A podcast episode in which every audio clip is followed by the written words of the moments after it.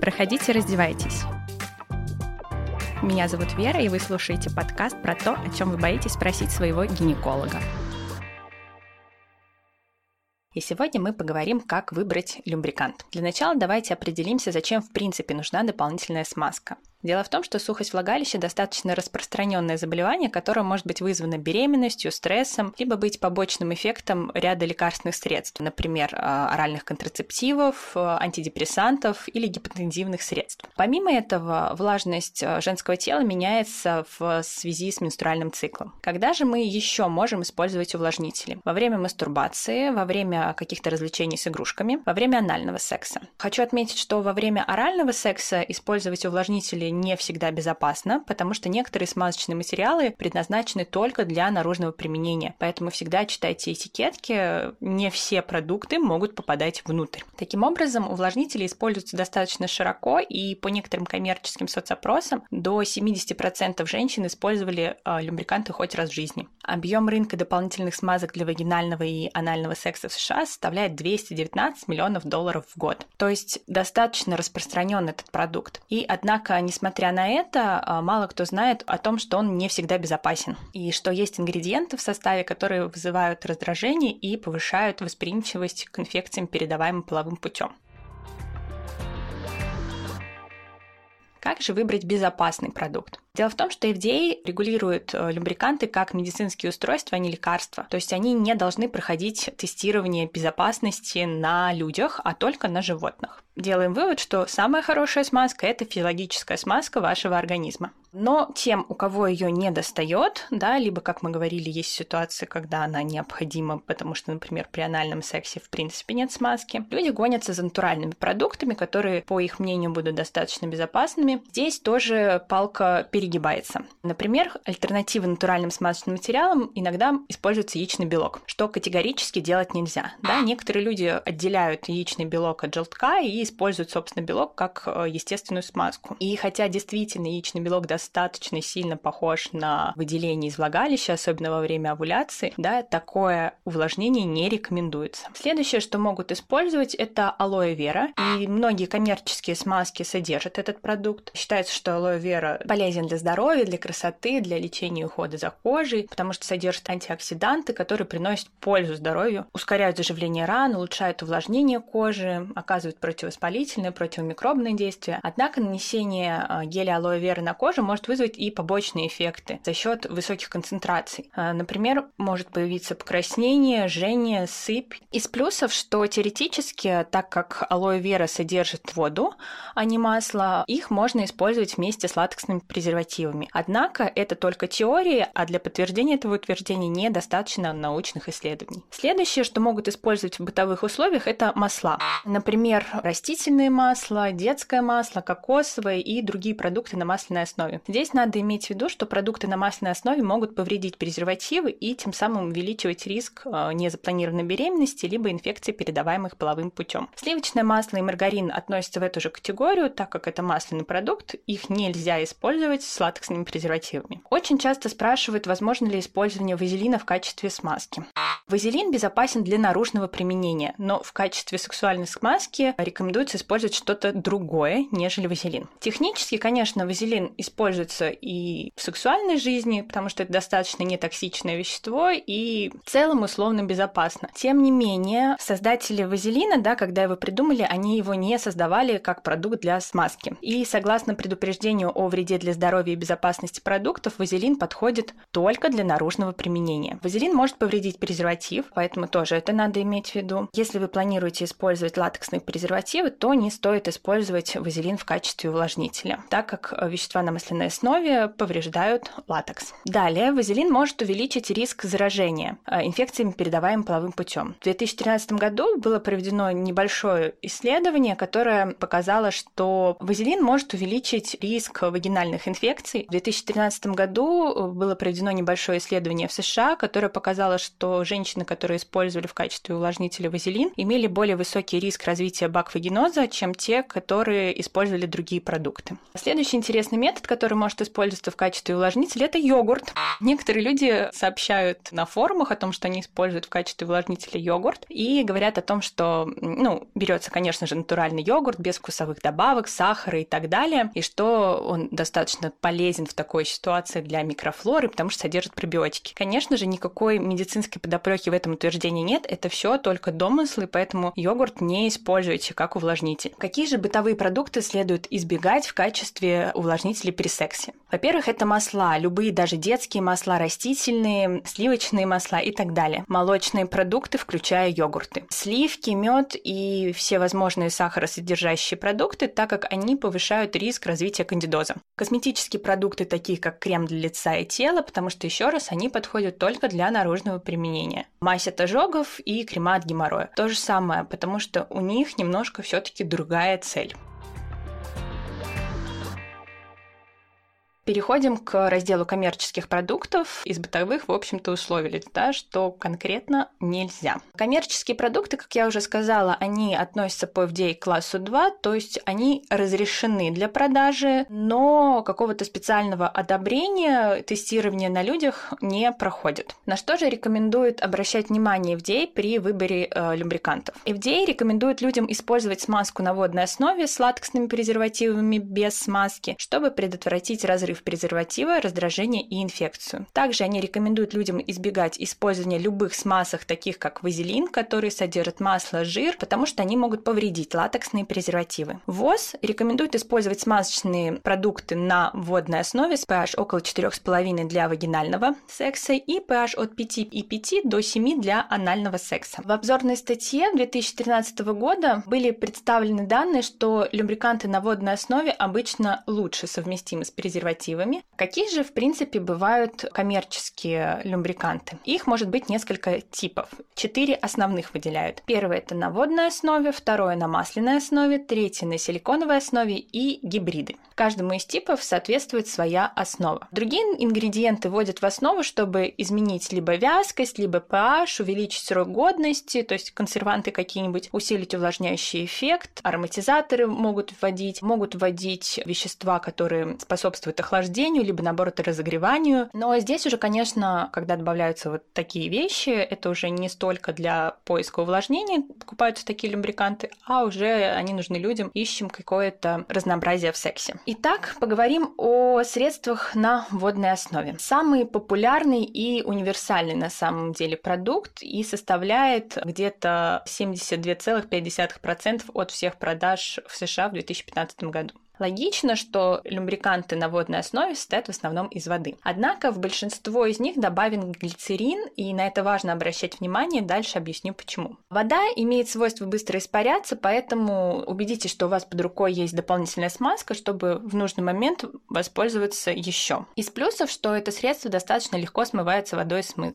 Что же еще может добавляться в водную основу, чтобы сделать текстуру гелеобразной? Часто используют увлажняющие вещества, например, гиалуроновая кислота, алоэ вера, регуляторы кислотности, лимонная кислота, молочная кислота и так далее. Любриканты на водной основе могут быть как натуральными, так и синтетического происхождения. Несмотря на свою популярность, не все люмбриканты на водной основе одинаково хороши. Как я уже сказала, в состав некоторых может входить глицерин. Помимо этого может входить и парабены, и феноксиэтанол, которые, как показывают недавние исследования, могут повредить влагалищные и анальные клетки, что приводит к повышенному риску возникновения инфекционных заболеваний и раздражению. Многие компании используют глицерин, однако существуют более приемлемые альтернативы, например, экстракт морских водорослей, камень рожкового вершкового дерева и так далее. Смазки на водной основе более физиологичные, однако физиологичными будут только те, которые учитывают pH, то есть для вагинальных смазок еще раз это 3,5-4,5, да, что, собственно, рекомендует ВОЗ. И показатель осмоляльности для такой смазки должен быть не выше 380. Давайте разбираться, что же такое осмоляльность и почему она важна. А, в 2012 году ВОЗ объявили как раз-таки, что все водные смазочные материалы со смоляльностью лояльностью выше 380 являются потенциально опасными для здоровья и их следует избегать. Осмоляльность – это мера концентрации раствора, то есть количество вещества, растворенного в воде, кроме этой воды. Например, осмоляльность воды тогда у нас получается 0, да, потому что кроме воды в ней больше ничего нет. Осмоляльность спермы около 380, что приближено к допустимым люмбрикантам. А осмоляльность глицерина 14550. Это то, почему я говорила, обратите внимание, когда в люмбрикантах содержится глицерин, особенно если он стоит на втором месте. Осмоляльность клеточной жидкости где-то колеблется в диапазоне 280-290, что также является, собственно, показателями осмоляльности вагинальной и анальной среды. При этом сами люмбриканты можно разделить тогда на три категории. Гиперосмоляльные, то есть у которых осмоляльность будет выше, чем э, вагинальная среда, гипо и изоосмоляльные. Гипо, соответственно, ниже, изо э, равно осмоляльности вагинальной среды. Безопасные люмбриканты являются изоосмоляльными по отношению к клеточной жидкости, что означает, что они достаточно близки к диапазону 280-290. И как и рекомендует ВОЗ, то мы должны избегать смазок выше 380, то есть гиперосмолярных. Гиперосмолярные любриканты имеют более высокую осмолярность, что логично, чем жидкость в клетках. И когда они встречаются друг с другом, получается так, что эти любриканты тянут на себя жидкость из клетки, и клетка погибает. Таким образом, образуются как бы микротравмы и повышается риск заражения инфекциями, передаваемыми половым путем. Были проведены исследования на эту тему, и действительно доказано, что гиперосмоляльные любриканты повреждают анальные эпителии и эпителии влагалища. Гипоосмолярные любриканты – это любриканты, которые имеют более низкую осмоляльность, чем ваша ткань. И получается таким образом, что клетка, наоборот, начинает высасывать жидкость из смазки, высасывает ее очень много и тоже, собственно, может погибнуть, в результате чего вызывается повреждение слизистой влагалища. Изосмолярные любриканты – это любриканты, которые наиболее близки уже к естественному уровню осмоляльности влагалища, то есть 285-295. И когда изосмолярная смазка и клетка встречаются, из них уже никто не тянет воду в свою сторону, они все остаются при своей воде. Таким образом, нет никакого повреждения эпителиального слоя.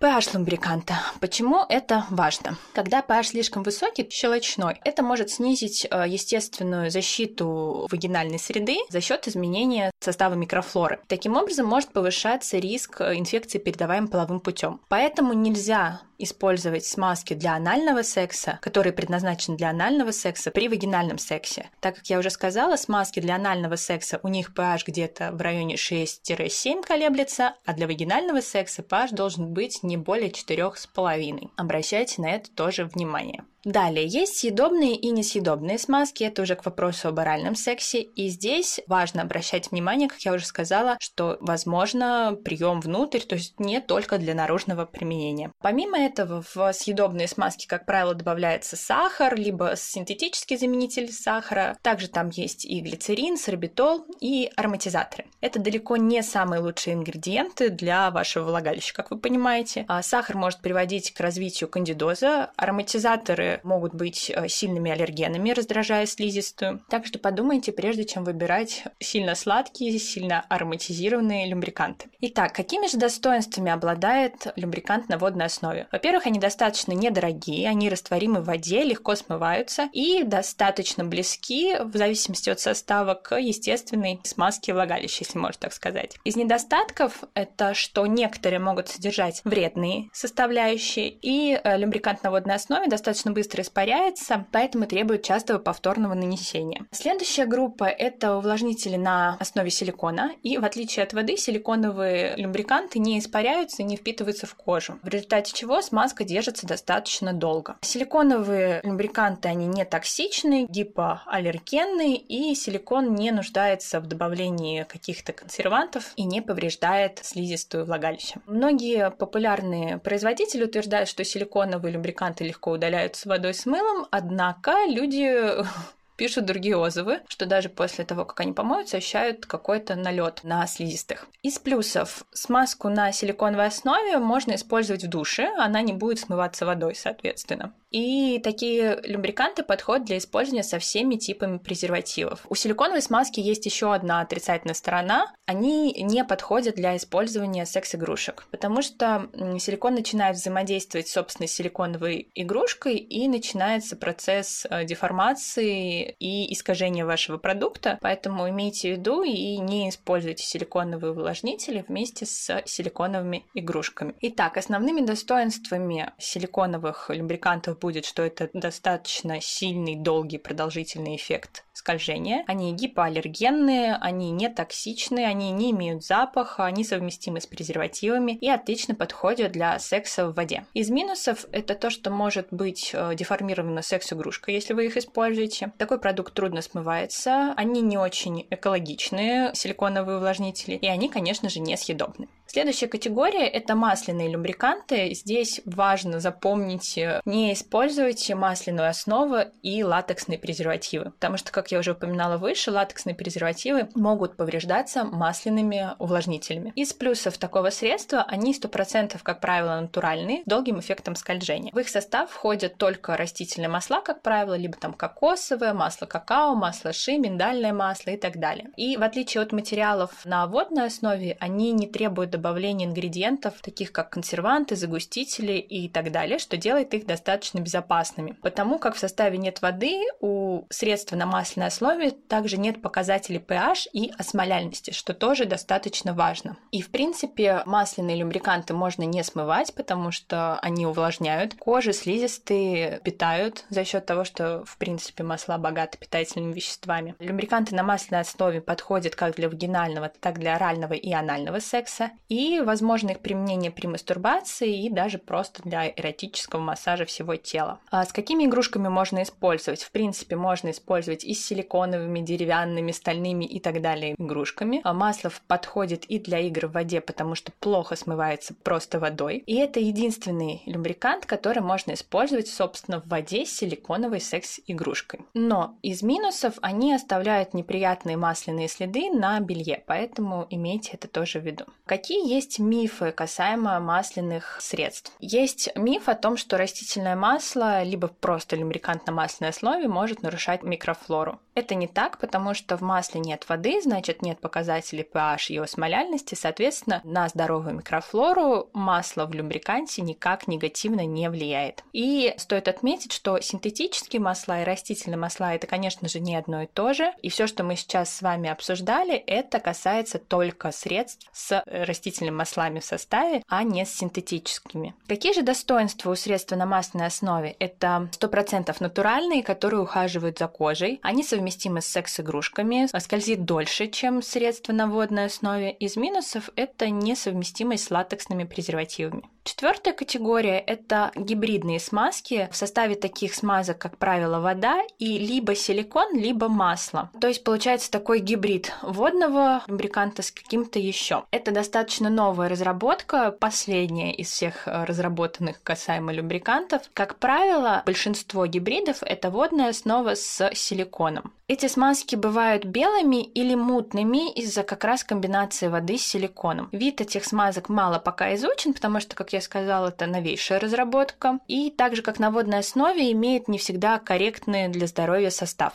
Достоинство таких средств – это долгое скольжение и то, что они совместимы с презервативами и секс-игрушками. Здесь я говорю именно о гибридах на воде и силиконе. Из недостатков – это слишком длинный состав, как правило, у таких смазок, и, соответственно, где-то в составе могут затеряться вредные ингредиенты, и вы можете этого не увидеть. Дополнительно выделяют еще одну такую категорию – это смазки на основе гликоля. Гликоль – это увлажнитель, который многие производители добавляют в смазки на водной основе. Он служит основным ингредиентом многих согревающих смазок. Однако смазки на основе гликоля быстро высыхают и могут вызывать дрожжевые инфекции, то есть кандидоз. Что же еще может использоваться в качестве смазки не по прямому назначению из коммерческих средств. Это спермицид наноксинол 9. Здесь имейте в виду, что хотя вроде бы считается, что он спермицид, что он токсичный для клеток, CDC, это такая организация по профилактике заболеваний, они не рекомендуют использовать только спермицид для предотвращения инфекции, передаваемой половым путем. Какие же могут быть неприятные реакции на люмбриканты? Они делятся также на две категории. Первые, которые возникают здесь сейчас, а вторые, которые такие несколько отдаленные последствия. Что же может происходить с вами быстро? Это контактный дерматит, а, например, сыпь, покраснение, зуд, болезненные какие-то ощущения, аллергические реакции. Даже если люмбрикант позиционируется как гипоаллергенный, вы должны иметь в виду, что это не обещает того, что именно у вас аллергии на него не возникнет. То есть может быть какая-то индивидуальная непереносимость. Чувство жжения, которое будет не связано с аллергической реакцией. Почему так может происходить? Потому что микрофлора у всех женщин разная, и pH влагалища, соответственно, тоже разный. И в случае использования люмбриканта у кого-то это разница в pH люмбриканта и содержимого влагалища может быть разной, и возникнет чувство жжения. И второй вариант, который нельзя исключать, что у вас есть какая-то микротравматизация слизистой при использовании люмбриканта, соответственно, с каким-то определенным pH, вам будет щипать в этих местах. Что же относится к отдаленным последствиям? Это развитие бактериального вагиноза, развитие кандидоза. Помимо всего прочего, в некоторых средствах для увлажнения используется хлоргексидин, который является антисептиком. И вроде бы, казалось бы, хорошо антисептик, на самом деле он приводит также к э, нарушению микрофлоры влагалища. Какой же таким образом будет самый лучший люмбрикант для вагинального секса? Идеальный – это тот, который сбалансирован по и на водной основе. Без глицерина, пропиленгликоля, без ароматизаторов, раздражителей и, в принципе, чем проще состав, чем меньше в нем ингредиентов, тем лучше. Далее он также должен быть изоосмоляльным. И остановимся на списке тех ингредиентов, которых точно не должно быть в составе вашей интимной смазки. Это глицерин, это парабены, нефть и компоненты на нефтяной основе, так как они могут обволакивать кожу, тем самым мешать и препятствовать функциям проницаемости кожи, если так можно выразиться. Не должно быть ментола, потому что он раздражает кожу и может повредить слизистую оболочку. Не должно быть никаких сахаров, так как э, это может приводить к кандидозу. Феноксиэтанола не должно быть, пропиленгликоля, а никаких синтетических отдушек, которые могут раздражать вашу кожу и слизистые. Спирт э, за счет того, что может вызывать сухость и раздражение, также следует его избегать. То есть, если вы используете смазку, потому что у вас сухость, спирт в составе увлажнителя никак не улучшит состояние слизистой. Не должно быть хлоргексидина, так как я сказала уже, да, он может нарушать микрофлору. Таким образом, лучший любрикант для вагинального секса вы все равно будете искать методом проб и ошибок, потому что не исключена какая-то индивидуальная непереносимость любого увлажнителя. Но критерии, на которые стоит обращать внимание, я озвучила. Ключевые, что это любрикант на водной основе, сбалансированный по pH и изоосмоляльный. Присылайте свои вопросы и темы для эпизодов на мой телеграм-канал, где я буду общаться с вами и отвечать на ваши вопросы. Все ссылки в описании. Пишите комментарии, ставьте оценки в приложении приложении, в котором слушаете этот подкаст.